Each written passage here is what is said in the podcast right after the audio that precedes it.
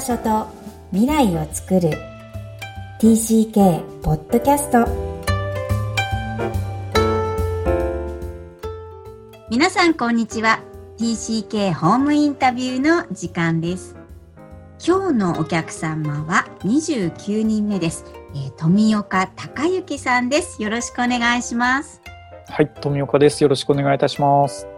はい。この番組 TCK ホームインタビュー元帰国子女、えー、幼少期、児童期、思春期に海外で過ごされたお客様をお呼びして、えー、ご自身の半生を振り返っていただいております。えー、富岡さんもぜひ自己紹介からお願いいたします。はい。えー、っと、私、富岡は、えー、76年生まれでして、えー、今44です。えー、で、中、あ、ごめんなさい、小学1年生の終わりから、えー、中学1年生まで約6年間、イギリスに、えー、父親の仕事で行っておりまして、はい、えー、そこから、えー、神戸の中学校に、えー、編入しました。うん、えー、それが、まあ、あの、親が探してきてくれた帰国子女学級のある学校だったので、まあ、割と、あの、まあ、帰国子女同士の仲間がいる環境で約3年間過ごせたので、あの、ソフトランディングできたかなと思っております。で、うん、そこが中学までだったので、以降、高校は、えー、普通の一般高校に、一般高校って言うんですか、公立高校を受験し、えー、行きまして、大学も、あの、普通に受験して行っておりますので、まあ、そこからは特に国史上どうのこうのということは、えー、進学上はなかったんですけれども、はい。その後、2001年に、えー、今の、えー、広告代理店なんですけれども、えー、就職しまして、以降、あの、そのまま仕事を続けているという状態になります。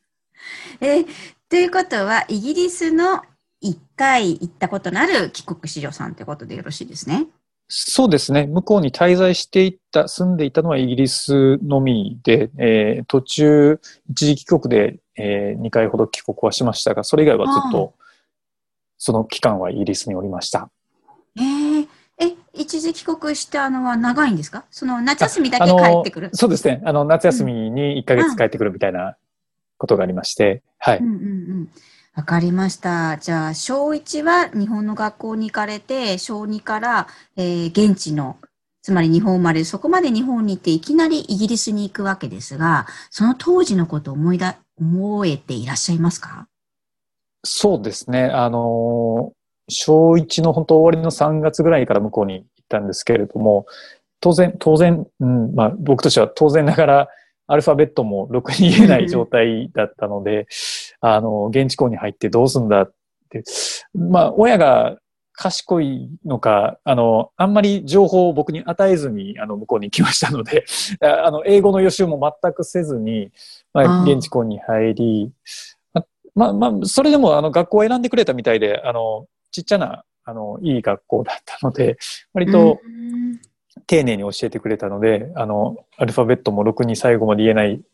日本人を、えー、その時僕一人、その日本、学校では日本人だったんですけれども、丁寧に英語を教えてくださって、まあ2年間ですかね、そこは。まあ、あの、まあ、子供ってすごいですよね。で、自分で言うのもおかしいですけども、はい、なんか知ら知らん間に英語を吸収して、無事、その学校は卒業できたんですけれども、あの、言葉の上で特に苦労したという、まあ今は記憶はないですね。まあ苦労はしてると思うんですけれども。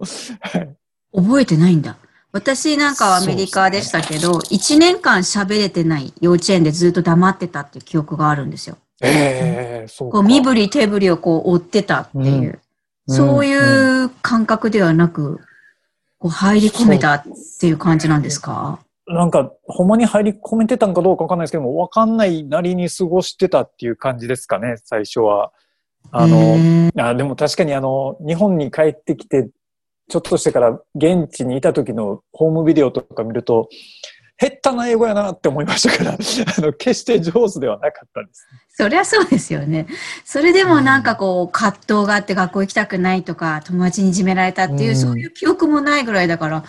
本当にこう、ソフト、向こうでもソフトランディングされてるんですね。そうですね。たまたま、まあ、本当あの、まあ、自分の親が偉いなっていうのは、その、学校を選んでくれたみたいで、あの、向こうの学校も、あの、最初は、そこ、私立の学校だったんですけども、ちっちゃな学校で、本当クラス20人もいない、あ20人ぐらいかな、のクラスのところに入れていただいて、まあ、あの、身分すごい不相応な学校でして、あの、結構お上品な、あの、ハイソサイティな人たちが行ってるような学校だったので、友達の家に呼ばれて行ったらすごい豪邸やったみたいなことが、あの、記憶でありますね。残念ながらその人たちとは今もう付き合いがないんですけれども。ああ、残念、残念。あの、本当ハリーポッターみたいな世界で、あの、2年ほど過ごさせていただきました。へえ。え富岡さんの前にお一人だけこうイギリス帰国しよう出ていただいたんですが、その方もハリーポッターの時代があったみたいで、うん、つまりその、イギリスってすごい格差があるから、学校も全然違うらしいんですよね。そう、ね,、なんですか？そうですね。あの、本当僕もその最初はすごい、まあ、いいと言いますか、あの、そういうハイソサイティな感じのところに入ったんですけど、その後は普通の一般公立校に転、転校というか、あの、ちょうど節目だったので、あの、うん、進学したところ、全然当然違う世界で、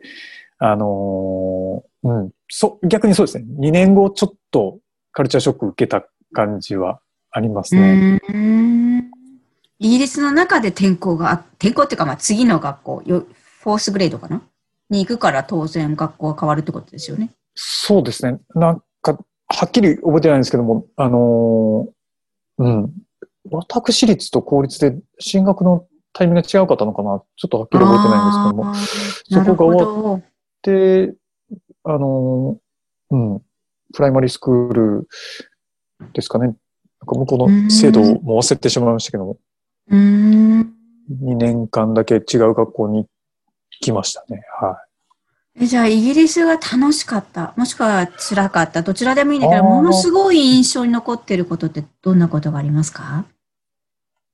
うん。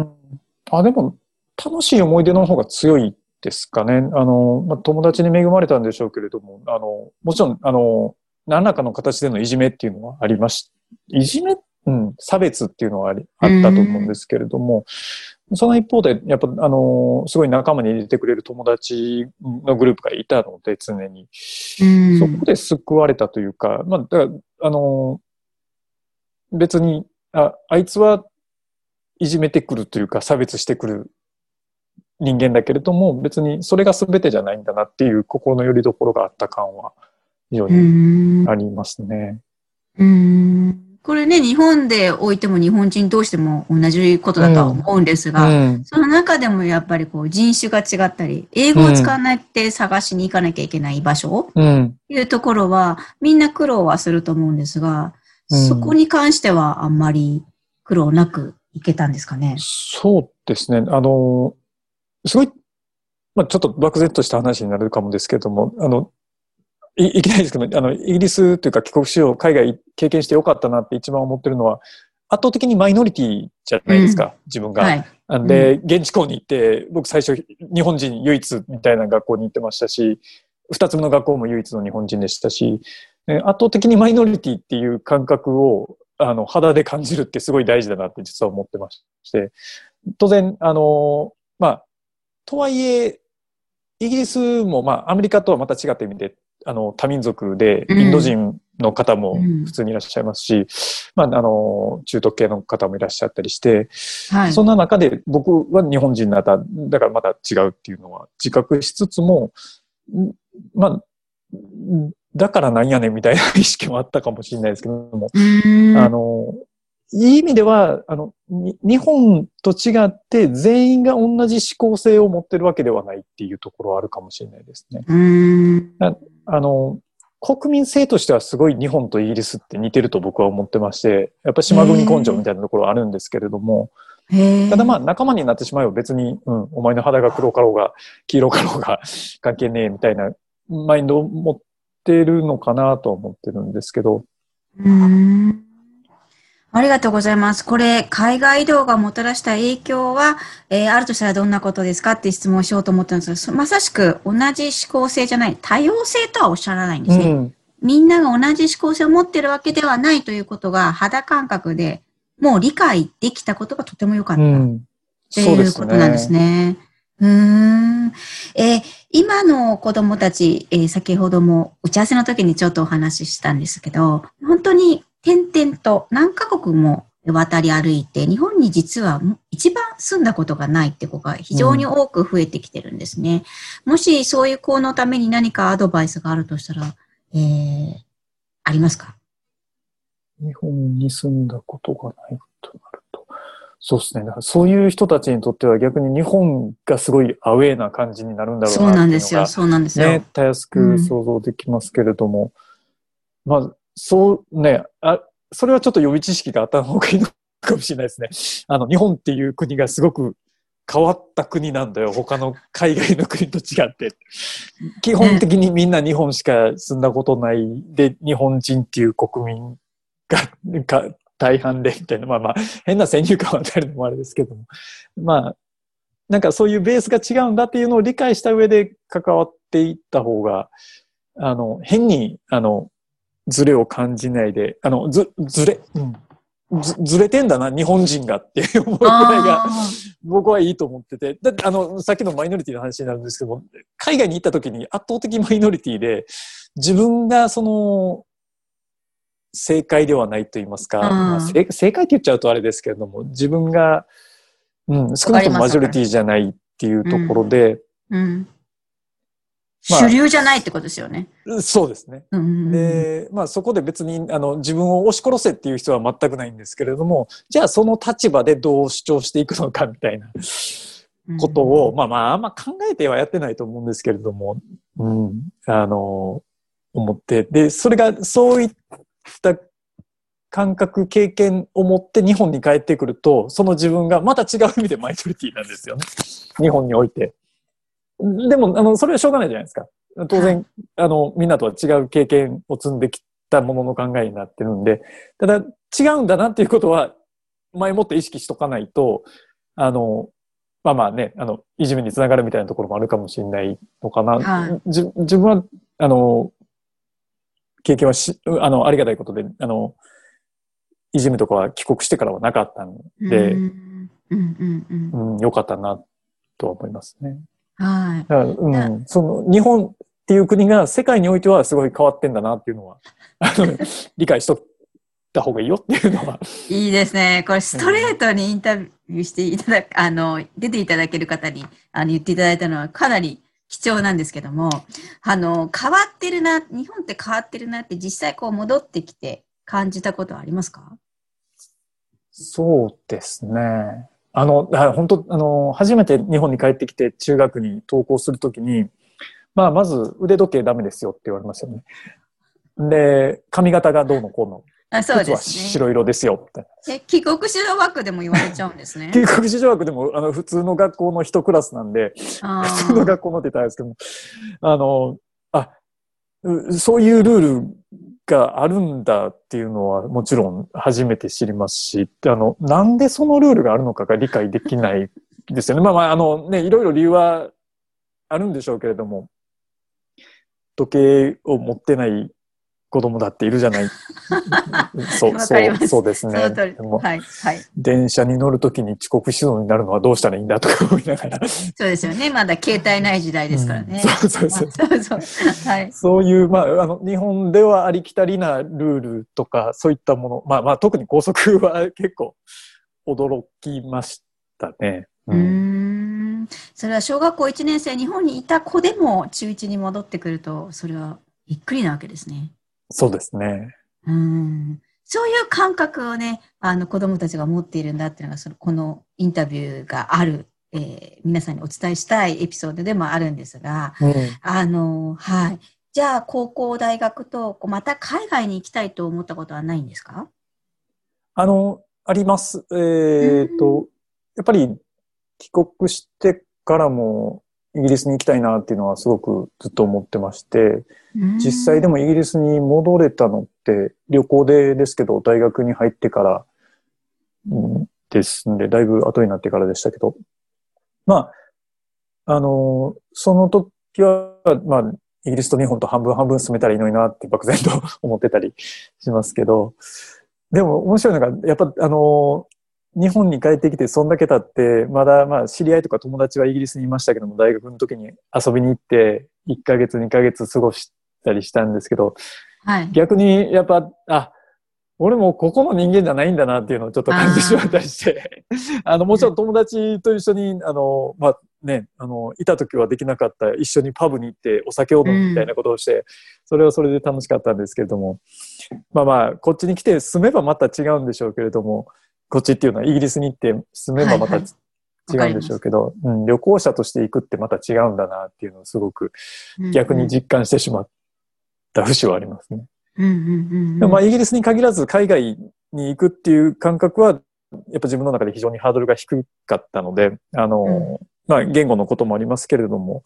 あの、いろんな国に行きたいなっていう思いから、まあ、学生時代から旅行はちょいちょい行かしてもらってました。はい。えじゃあ、こう、自分がいた生活空間としてあった、こう、身近なイギリスが、まあ、喪失というか、うん、なくなるっていうことは、この TCK、特に帰国子女があったものがない、架空なものになっていっちゃうという居場所の、の喪失ですよね。それが結構、この有名な書籍でも歌われているんですが、やっぱり寂,、うん、寂しいものでしたか？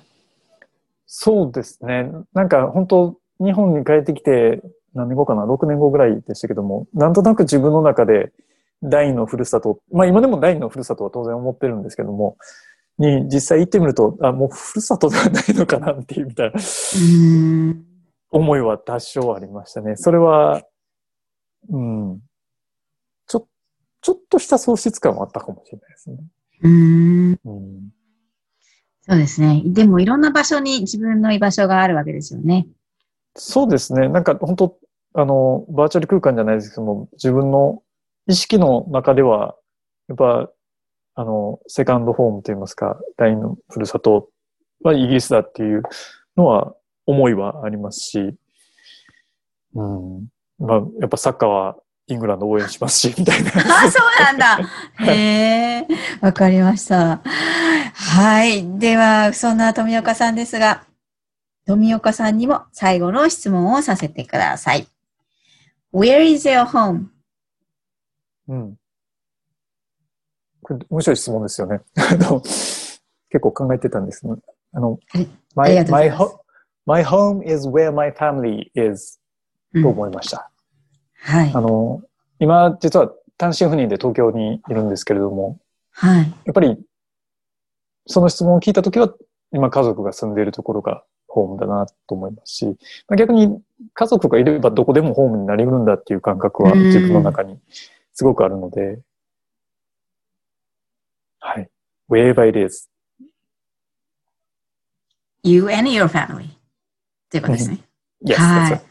That's right. ありがとうございます。えー、この質問、えー、皆さん共通してお聞きしている質問で、かなりあの、突っ込んだ質問だなって恐縮してるんですが、私自身がまだ実はちゃんと答えられない。だからこそ同じ仲間である TCK、帰国子女の皆さんがどう答えるのかっていうのも模索していきたい番組だと思っています。はい。やっぱり家族とか、えー、海の上っていう方もいらっしゃるんですけど、いろんな表現がある中でも、やっぱり心っていうのを今日もすごく感じました。えっ、ー、と、宮岡さん、この忙しい中、今オンラインで収録をしていますが、え広告代理店でいらっしゃるんですよね。はい、そうですね。はい。これってあの海外生活でこれを選んだっていうのは関係してると思いますか？ああ、あの、職業を選んだ時点では特になかったんですけれども、あの、今結果的に、あの、まクライアントさんの海外でのマーケティングを担当させていただいたりですとか、逆に、はい、あの、外資企業の日本でのマーケティング活動をお手伝いさせていただいたりとかで、割とその、まあ、言語として英語を使うっていうことも多いですし、あの、やっぱ、カルチャーギャップがある中で、どのようにコミュニケーションを取っていくのかっていうのを考えることが、あの、多々ありますので、うん、そういった時に、あの、まあ、日本人のメンタリティと外国人のメンタリティ、それが仕事相手であったり、伝える先が、あの、まあ、海外のマーケットですと、その現地の人たちの考え方って日本人と当然違いますので、そういったことを、あの、まあ、知らない国だと当然わかんないんで自分でも調べないといけないんですけれども、うんうん、でも違うもんだっていうのを大前提として受け入れているっていう頭があるので、はい。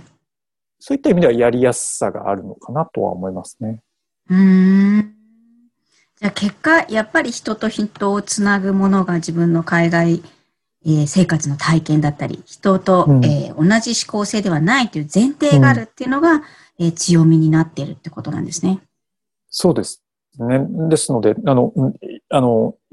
生きてますかって言われると、あの、非常に生きているとは思っています。はい。